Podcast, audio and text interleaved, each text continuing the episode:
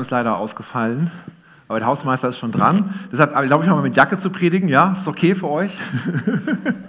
Und es wird bestimmt gleich schön warm werden bei diesem schönen Thema. Und vielleicht geht auch gleich wieder die Heizung an. Genau. Ist euch schon aufgefallen, in der aktuellen Zeit haben Worte plötzlich eine ganz andere Bedeutung. Wenn man so von positiv spricht, ist es was Negatives mittlerweile. Wenn man einen Test macht, ja, ist es normalerweise so, dass man dann rausfindet, was hat man alles drauf, wie gut ist man. Wenn man heutzutage einen Test macht, man, hat man die Hoffnung, dass man gar nichts hat. Wenn man irgendwie so mit den Kindern sagt, so, ähm, ihr, ihr, habt euch un, un, unmöglich verhalten, ja, jetzt ist Stubenarrest. Sagen die Kinder, ja und? Was ist der Unterschied? Wenn man irgendwie von, von, von Abstand redet zwischen Personen, sagt man, das ist gut, Abstand ist gut. Wenn man von Nähe redet, denkt man so, oh nein, keine Nähe. Ich vermisse es total, euch nah zu sein. Ich bin jetzt nicht so der Typ, der jetzt jeden umarmt und überall hinrennt und alle möglichst schnell in den Arm nimmt und ein Küsschen aufdruckt. Aber irgendwie vermisse ich es echt, euch zu umarmen. Ja, also diese, einfach so als, als Geschwister, als Familie zusammen zu sein und irgendwie einfach mal, einfach mal drücken. Ja, ich habe ich hab zum, zumindest eine, eine Frau, wo ich das machen darf, meistens zumindest, ne? äh, sie mal zu drücken, das ist schön. Aber wie geht es an Leuten, die das gar nicht haben? Das muss echt, echt schwer sein. Man sehnt sich so nach Intimität. Mir ist aufgefallen, ich fahre öfter mit dem Auto so die, äh, die Straßen lang und immer wieder gab es mal so eine Werbung so von irgendwelchen anrüchigen Geschichten, ja. Immer mal wieder mal hier und mal da eine Woche geschaltet und dann war es auch wieder weg. Aber jetzt in der letzten Zeit sehe ich immer irgendwo eine Werbung, wo es irgendwie darum geht hier, was sieht man jetzt immer, dieses Casual Dating, intime Kontakte ohne Verpflichtung, ja. Also solche anrüchigen Werbung findest du immer jetzt irgendwo überall. Warum ist das jetzt so viel geworden in dieser jetzigen Zeit? Ist klar, es liegt auf der Hand. Wir haben so eine starke Sehnsucht nach Nähe weil wir so wenig Nähe momentan erleben. Wir haben so eine Sehnsucht nach Intimität, weil wir vielleicht so wenig nah, sind überhaupt so. Und, und momentan ist es irgendwie echt schwierig. Aber wo kommt das denn her, diese Sehnsucht nach Intimität? Wo kommt das her, dass wir diese Nähe wünschen? Ich glaube, sie kommt von Gott. Sie ist von Gott in uns hineingepflanzt. Das ist eigentlich was Gutes. Aber jetzt ist so die Frage, wie füllen wir denn jetzt diese Bedürfnisse, die wir haben? Was sind jetzt die Quellen für die, für die Bedürfnisse, für diese Sehnsucht? Wie, wie füllen wir das? Und dann holen wir uns dann vielleicht irgendwelche Dinge, die das vielleicht ermöglichen. Oder wir nehmen eben andere Menschen dafür, die uns das dann irgendwie erfüllen sollen. Aber ich glaube zutiefst, eigentlich ist Gott die Quelle für dieses Bedürfnis. Eigentlich möchte Gott uns ganz nah sein und kann uns diese Sehnsucht füllen. Die Bibel hat hier eine Antwort darauf. Sie spricht zwar nicht von dem Wort Intimität, aber das, was da steht, ist eigentlich sehr, sehr ähnlich. Das Wort Intimität gab es damals einfach noch gar nicht. Ich lese mal vor aus Psalm 73, Vers 28. Aber das ist meine Freude, dass ich mich zu Gott halte und meine Zuversicht setze auf Gott den Herrn, dass ich verkündige all sein Tun. Das ist meine Freude, dass ich mich zu Gott halte.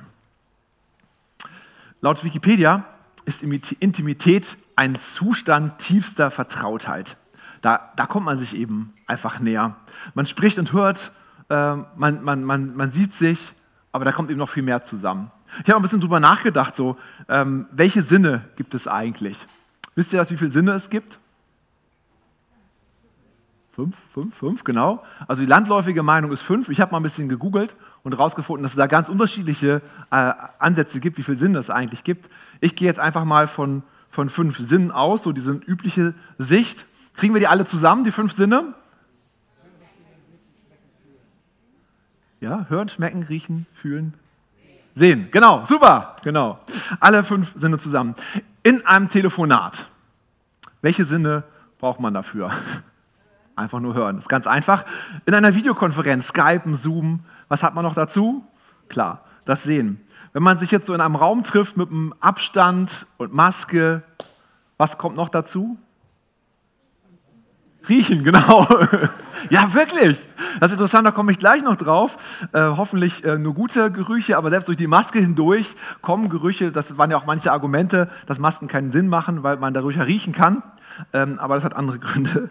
Ähm, und wenn der Sicherheitsabstand abnimmt, keine Maske mehr hat, kann man auch noch mehr sehen vom Gesicht. Man kann mehr hören, weil man sonst vielleicht manchmal sich missversteht, wenn so eine Maske auf dem Gesicht ist.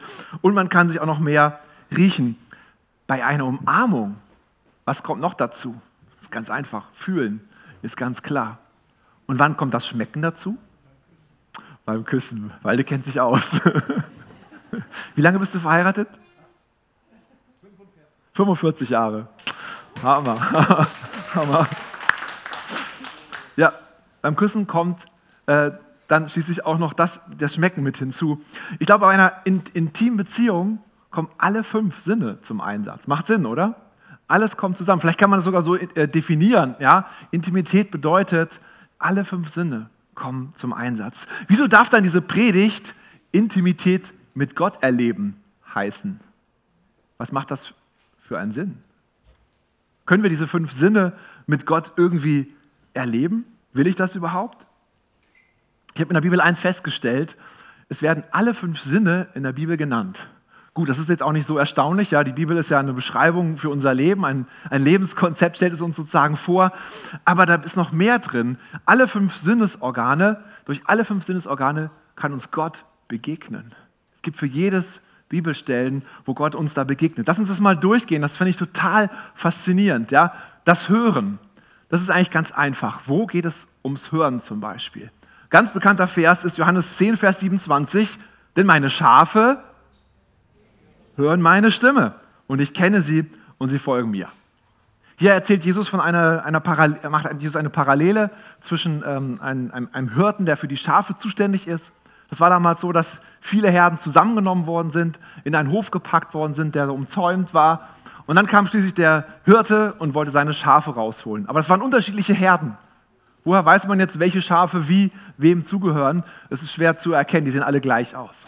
Aber es war so, der Hirte geht rein ruft, sagt irgendwas und die, seine Schafe hören seine Stimme, erkennen sie, sie spitzen die Ohren und laufen ihm hinterher. Alle anderen Schafe bleiben drin. Faszinierend, oder? Wie das funktioniert haben muss. Das hätte ich, würde ich gerne mal erleben, wie das so funktioniert. Also hören, wir hören Jesu Stimme. Sehen. Hier gibt es sehr viele Bibelstellen, in der Menschen in der Bibel Dinge sehen, vor Augen wirklich sehen. Meine Lieblingsstelle ist Klar, ist ganz einfach als Grillmeister, ja, Petrus, vielleicht kennt ihr diese Stelle, wo er Hunger hat und dann sieht er so ein Tuch, was runterkommt und da sind ganz viele Tiere auf diesem Tuch und dann kommt die Stimme aus dem Himmel, Petrus, schlachte und iss. Ich würde sagen, Halleluja! Petrus sagte, nee, darf ich nicht. Das sind die Tiere, die nicht so erlaubt sind zu essen. Das ist nicht so, nicht so gut. Was macht Gott hier mit Petrus? Er bereitet Petrus darauf vor, was kommen wird dass nämlich das Evangelium für alle Nationen da ist und nicht nur für die Juden. Und deshalb ähm, arbeitet er hier, bereitet Petrus vor. Und so können eben Sachen, die wir sehen, uns vorbereiten auf das, was kommen wird. Das kann Prophetien sein, das kann uns einfach persönlich vorbereiten, das kann etwas von, von Gott offenbaren. Dann kommen wir zum Schmecken. Da ist es vielleicht ein bisschen schwieriger. Eine Bibelstelle zum Schmecken. Sehr gut. Ihr seid gut drauf. Ihr seid richtig gut drauf. Schmecket und seht, wie freundlich der Herr ist. Psalm 34, Vers 9. Hier geht es nicht nur darum zu sehen, wie freundlich der Herr ist, sondern zu schmecken. Hey, Geschmack ist sowas Schönes, oder? Sowas richtig Leckeres zu essen, in den Mund zu nehmen und ah, wie das hier sich so zusammenzieht und das Wasser dann so runterläuft. Und, ah, es ist einfach lecker. Aber Geschmack hat noch eine Funktion. Vielleicht kennt ihr das. Ihr geht an den Kühlschrank, habt Durst, sieht da noch so eine alte Haarmilch, denkt, ach egal, wird schon noch laufen, nimmst es, setzt es an den Mund und was passiert? Uah, es ist so eklig, wenn die Haarmilch schlecht ist. Habt ihr schon mal probiert? Das, das äh, müsst ihr machen. Das ist gut. Es ist einfach erfrischend. das ist echt erfrischend. Was da passiert, ist unglaublich. Innerhalb einer Lichtgeschwindigkeit wirklich, wie der Körper da reagiert und sofort, zack, wieder alles ausspuckt. Du kannst es gar nicht äh, dabei behalten. Geschmackssinn schützt uns auch vor vergifteten Sachen, vor, vor schlechten Sachen. mit Geschmack können wir erfahren, was, was ist denn da eigentlich gerade los? Ja, wie, wie ist es? Es ist eine Art ähm, Prüfung, was da stattfindet. Geruch. Die Bibel sagt des Öfteren, spricht sie von einem Wohlgeruch. Wir sollen ein Wohlgeruch sein für unseren Herrn. Unser Lobpreis soll ein Wohlgeruch sein für ihn. Aber da gibt es noch mehr. Es steht auch in der Bibel im 2. Korinther 2, steht von einem Geruch seiner Erkenntnis. Wir können, wir können durch, durch den Geruch hat etwas ganz Besonderes. Ja? Durch Geruch können wir Dinge erkennen. Man sagt ja auch zum Beispiel so, so manchmal, ähm, das riecht irgendwie nach Betrug. Oder den kann ich gar nicht riechen.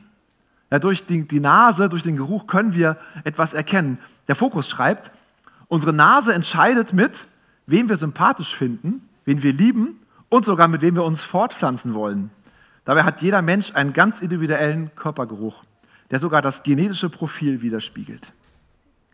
Die Erkenntnis Gottes, also Gott mehr zu erkennen, können wir mit unserer Nase machen. Wir können erkennen, so, was ist Gott, wie groß ist er.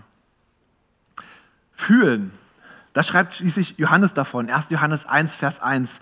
Da steht, was von Anfang an war, was wir gehört haben, was wir mit unseren Augen gesehen haben, was wir angeschaut und was unsere Hände betastet haben vom Wort des Lebens. Er bezieht sich hier auf diese Stelle, wo Thomas, der Zweifler, unterwegs war. Es war so, die Jünger haben sich getroffen, Jesus war, war nicht mehr da, er war gestorben und plötzlich erschien ihnen Jesus. Thomas war aber nicht dabei. Und dann irgendwann kommt dann Thomas wieder zu den Jüngern und die Jünger erzählen ihm natürlich, wir haben Jesus gesehen. Und Thomas, ja sicherlich, sicherlich. Jesus, ja, der ist gestorben. Nein, wir haben Jesus gesehen. Nee, das glaube ich nicht. Und dann sagt Thomas, ja, erst wenn ich meine Hände in seine Wunden legen kann, dann glaube ich das, dass Jesus wirklich auferstanden ist. Und was passiert? Jesus kommt in diese Runde, sagt, Friede sei mit euch. Und das nächste, was er sagt, ist, er wendet sich zu Thomas und sagt, hier ist meine Hand. Hier, fass rein. Und hier ist auch meine Seite. Fass in die Wunde rein. So begegnet Jesus unseren Zweifeln, nebenbei gesagt. Ist das nicht faszinierend? Wir haben manchmal Angst und denken, oh, ich zweifle an Gott, jetzt darf ich vielleicht gar nicht mehr zu Gott kommen. Wie geht er damit um, wenn ich zweifle? Jesus kennt unseren Zweifel und geht darauf ein und sagt, hier, prüfe, check das mal. Und Thomas durfte Jesus anfassen. Er durfte ihn berühren. Und zwar an, an seinen Wunden. Das ist ja auch eine gewisse Intimität, ja, wenn man eine Wunde hat und sagt, hier, berühre mal meine Wunde. Zu wem machst du das? Deine Wunde zu zeigen. Sag hier, teste mal, probier mal. Jesus ist da intim geworden auf diese andere Art ähm, mit Thomas. Ähm, und ich denke auch, was hat auch Berühren mit Gott zu tun? Wir reden oft davon, Gott zu begegnen. Das Motto, also ein Motto der Elim ist ja, Gott begegnen Menschen dienen. Es ist uns so wichtig, dass wir Gott nicht nur irgendwie verstehen vom Kopf her, sondern dass wir ihn wirklich erfahren, dass wir ihn spüren, dass wir wirklich merken, er ist da. Ich habe einmal eine Situation gehabt, da durfte ich ähm, mit, mit meiner Frau einmal nach, in, nach Korea, hatten wir da ein paar Wochen ver, verbracht und dann konnte ich es mir natürlich nicht entgehen lassen, die damals größte Gemeinde der Welt zu besuchen. Und äh, die hat einen Gebetsberg. Das ist richtig faszinierend. Das ist ein riesengroßes Gelände. Das ist nicht ein kleiner Hügel, sondern das ist wirklich eine Art Stadtteil, den sie irgendwie gekauft haben. Da haben sie verschiedene äh, Gebäude drauf gebaut und so Gebetsorte, wo man hingehen kann. Ganz viele verschiedene Gebetsorte. Es gibt auch eine Kantine. Alles ist da. Äh, echt faszinierend. Und da fahren eben Busse hin, von der Gemeinde aus bis zum Gebetsberg. Eine Stunde Autofahrt. Hast im Bus natürlich Lobpreismusik, ist ja klar. Und dann steigst du aus diesem Bus aus, auf diesem Gebetsberg und ich habe so eine Gänsehaut gehabt, das kann man sich gar nicht vorstellen. Ich habe Gott gespürt am ganzen Körper, wie er da war. Weil da beten Hunderte, Tausende von Menschen immer durchgehend. Ja, da gibt es ein Gebäude, da ist jeden Tag sechsmal Gottesdienst. Der hört eigentlich auf und fängt gleich wieder an. jeden Tag. Da ist Gegenwart Gottes da. Gott möchte uns berühren. Er möchte, dass wir ihn spüren, dass wir wirklich merken, er ist da. Wenn du es noch nicht erlebt hast, ich, ich möchte dich ermutigen, das zu suchen, Gottes Begegnung auch spürbar zu haben. Ist das nicht spannend? Alle fünf Sinne werden in der Bibel angesprochen. Aber ist es jetzt wirklich sichtbar? Sehen wir Gott wirklich oder, oder hören wir wirklich Gott akustisch? Also ich habe Berichte gehört, ja, wo Menschen das erzählt haben, wo sie wirklich akustisch Gottes Stimme gehört haben, wo sie richtig was gesehen haben. aber oft ist es natürlich ähm, übernatürlich. Ja? Oft ist es so, dass wir die normalen fünf Sinne haben. Es steht so nicht genau in der Bibel, aber ich glaube, wir können es durch diese Bibelstellen übertragen. Ich glaube, wir können sagen, wir haben auch fünf übernatürliche Sinne und können damit das Übernatürliche erfahren. Wir dürfen also nach unserer Definition von Intimität auch so Gott erleben. Fünf, fünffältigen, fünffältige Sinne. Ist das komisch, sowas zu hören? Ja, fühlt sich das ein bisschen komisch an? Wir reden ja oft eher so vom, vom Kopf her und Verstand. Und jetzt reden wir heute von Gefühlen. Das ist so ein bisschen vielleicht manchmal schwieriger zu begreifen. Ähm, aber ich setze noch einen drauf. Ist das okay? Ich möchte noch einen draufsetzen. Psalm 37, Vers 4. Was steht da? Habe deine Lust am Herrn. Lust? Ah, das ist ein ganz schwieriges Wort. Ja, also das Wort Lust darf man doch eigentlich gar nicht in den Mund nehmen als Christ. Oder was sagt ihr dazu? Lust ist doch was Negatives. Ja? Wir denken an erotische Sachen und wir denken vielleicht an die zehn Gebote, wo drin steht, du sollst nicht begehren, deines nächsten Haus und, und Frau und Knecht und so weiter. Wenn man Lust so auslegt und so, so auslebt, ist es nicht gut. Aber David sagt hier, Lust zu haben an Gott, sich an ihm wirklich zu erfreuen, Spaß, Freude zu haben an Gott. Das fordert uns die Bibel auf. Das ist nicht ein Kopfding, es ist eine Emotion, die wir haben dürfen. Und das ist ja auch genau das, was wir zu Anfang gelesen haben, im Psalm 73 von Asaf. Er hat ja gesagt, das ist meine Freude, dass ich mich zu Gott halte. Lass uns diesen Vers nochmal näher anschauen. Ich habe mal andere ähm, Übersetzungen ähm, dazu genommen, die das nochmal ein bisschen zeigen. Zum Beispiel die Schlachter sagt, mir aber ähm, mir aber ist die Nähe Gottes köstlich. Ich habe Gott, den Herrn, zu meiner Zuflucht gemacht. Mir ist die Nähe Gottes köstlich. Hier kommt auch so dieses Geschmack wieder mit rein. Oder die Zürcher Bibel sagt, mein Glück aber ist es, Gott nah zu sein. Mein Glück aber ist es, Gott nah zu sein. Das ist mein Glück. Nichts anderes. Das finde ich stark. Das finde ich stark. Und da, das motiviert mich, da hinzugucken, da hinzukommen. Wenn man mal diese die, die hebräischen Texte dahinter, die hebräischen Vokabeln dahinter anschauen, habe ich mal hier eine Tabelle gemacht, was man alles für Wörter nutzen kann. Zu Gott halten kann bedeuten, Gott nah sein, eine enge Nähe zu Gott haben, eine enge Beziehung zu Gott zu pflegen. Das alles ist in diesem hebräischen Wort dahinter drin. Und meine Freude, was kann man dafür für Wörter nehmen? Köstlich, Glück, angenehm, kostbar, schön, wohlgefällig, fröhlich, nützlich und auch reichlich. Das alles können wir sozusagen zusammennehmen. Zu Gott zu halten ist meine Freude. Eine enge Beziehung zu Gott zu pflegen, das ist kostbar. Das alles gibt diese Bibelstelle her. Total faszinierend finde ich. Also es ist so, so gut, Gott wirklich nah zu sein, ihn als richtigen, echten Freund zu haben, an ihm, an ihm dran zu sein. Ich weiß nicht, wie es dir geht, wenn du das alles hörst. So, hast du vielleicht Angst und denkst so, boah, diesen großen Gott, wie kann ich ihm eigentlich näher kommen? Ist es nicht gefährlich, ihm so nahe zu kommen, von einer Intimität mit Gott zu sprechen? Hier ist die Botschaft eigentlich immer wieder die gleiche. Gott ist ein großer, allmächtiger Gott. Es gibt so im Theologischen dieses Wort Transzendenz. Habe ich schon mal drüber gesprochen. Ein transzendenter Gott. Transzendenz bedeutet, die Grenzen der Erfahrung, der sinnlichen erkennbaren Welt überschreitend, übersinnlich, übernatürlich. Das ist Gott. Er ist, er ist einfach so groß, dass wir uns auch gar nicht vorstellen können. Ja, wenn wir das, das All vorstellen, das ist überdimensional. Wenn, wenn wir allein jetzt mal rausgucken und sehen, wie, wie heute Morgen der Sonnenaufgang war. Ich weiß nicht, ob ihr schon wach wart. Ich war schon wach und habe das gesehen. Das war so schön, das, das alles zu sehen. Das hat Gott geschaffen. Wie, wie kann er eine Beziehung mit mir haben? Aber Gott hat eine zweite Seite, wie eine Medaille zwei Seiten hat. Das ist der immanente Gott. Der Gott, der drin ist, der in unserer Welt ist, der in uns drin steckt. Der Gott, der gesagt hat, ich schicke meinen Sohn, der Jesus gegeben hat. Jesus, der für uns ans Kreuz gegangen ist und gestorben ist. Und alle Schuld für uns mit ans Kreuz genommen hat. Und das ist dann eben genau diese andere Seite, dieser immanente Gott. Und Gott ist eben beides. Gott ist wirklich beides. Wir dürfen ihm ganz persönlich, ganz nah kommen. Das beste Beispiel für diese Immanenz ist eben ein Gott, der sich selber gibt, der selber seinen Sohn schenkt und der Sohn, der dann stirbt für uns. Was passiert dann, wenn wir in diese Nähe Gottes hineinkommen? Was passiert, wenn wir Intimität mit Gott haben? Das ist so, dass wir dadurch, durch diese Immanenz, die wir bei der Intimität Gottes erleben, erleben wir auch immer mehr, wie groß Gott ist. Das heißt, wir erkennen immer mehr die transzendente Seite von Gott. Mit anderen Worten, ja, wenn wir Gott nah sind, was passiert? Wir erkennen, wie groß er wirklich ist, wie genial Gott ist. Wenn wir Zeit mit Gott verbringen, merken wir, boah, er kann wirklich alles tun. Was sind eigentlich meine Probleme im Vergleich zu Gottes Größe? Und das sagt der Psalm eben auch. Das ist meine Freude, dass ich mich zu Gott halte. Und dann geht es weiter. Und meine Zuversicht setze auf Gott den Herrn. Genau das hat hier der Psalmschreiber durchgemacht. Der ist Gott nahe gekommen und hat gemerkt, wenn ich Gott nah bin, dann habe ich eine Zuversicht. Das Wort Zuversicht, was hier benutzt wird, ist das, wenn, dann, wenn, wenn ein Flüchtling einen, einen Zufluchtsort findet. Ja, das ist das gleiche Wort, was hier beschrieben wird, ein Zufluchtsort.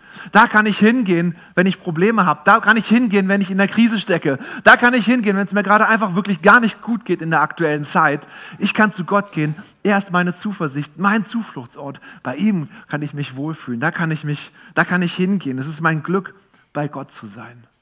Und das fängt an, wenn wir immer wieder Gottes Nähe suchen.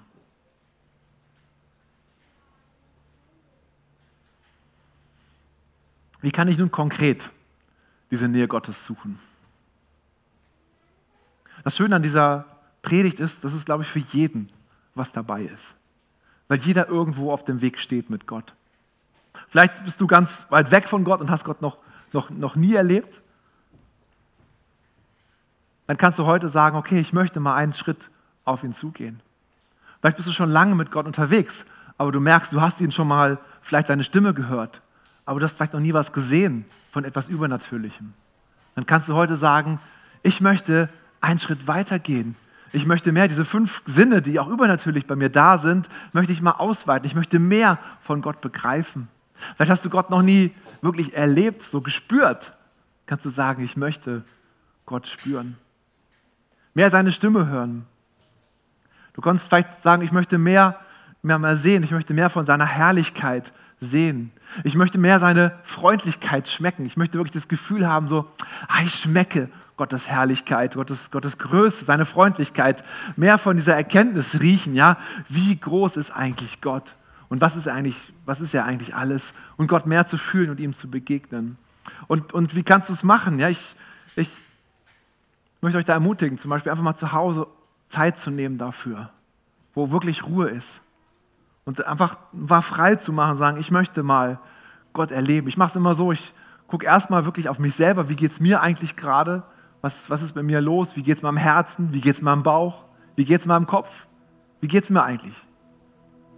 Und dann zu sagen, so, jetzt möchte ich auf dich schauen, Gott. Jetzt möchte ich auf dich schauen und mehr von dir erleben. Wenn du Gott hören möchtest zum Beispiel, was kannst du machen? Nimm einen Zettel und einen Stift und sag, Gott, jetzt rede du. Ich bin bereit.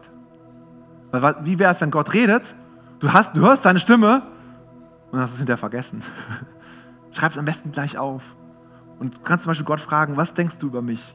Und du fängst an zu schreiben und merkst, wie Gott anfängt zu reden in dir hinein. Wenn du Gott noch nie gesehen hast, sag mir, sag Gott, ich möchte mehr von deiner Herrlichkeit sehen. Und ich glaube, Gott wird etwas davon dir offenbaren. Intimität mit Gott. Lass uns die Nähe Gottes immer wieder suchen, immer wieder neu. Ich möchte jetzt auch gerne einfach Raum geben. Wir werden ein Lied singen. Ich möchte dich ermutigen, nicht mitzumachen, nicht aktiv mitzumachen bei diesem Lied, sondern einfach darüber nachzudenken, wo stehst du? Wo von diesen fünf Sinnen möchtest du sagen, da möchte ich mal Gott erleben? Da möchte ich mich einfach mal ein bisschen vorwagen. Hey, die Zeit momentan ist aktuell super dafür. Wir haben Zeit, wir haben vielleicht die Möglichkeit mehr als sonst. Versucht es einfach mal, Gott zu suchen und Gott seine Nähe, seine Intimität zu suchen.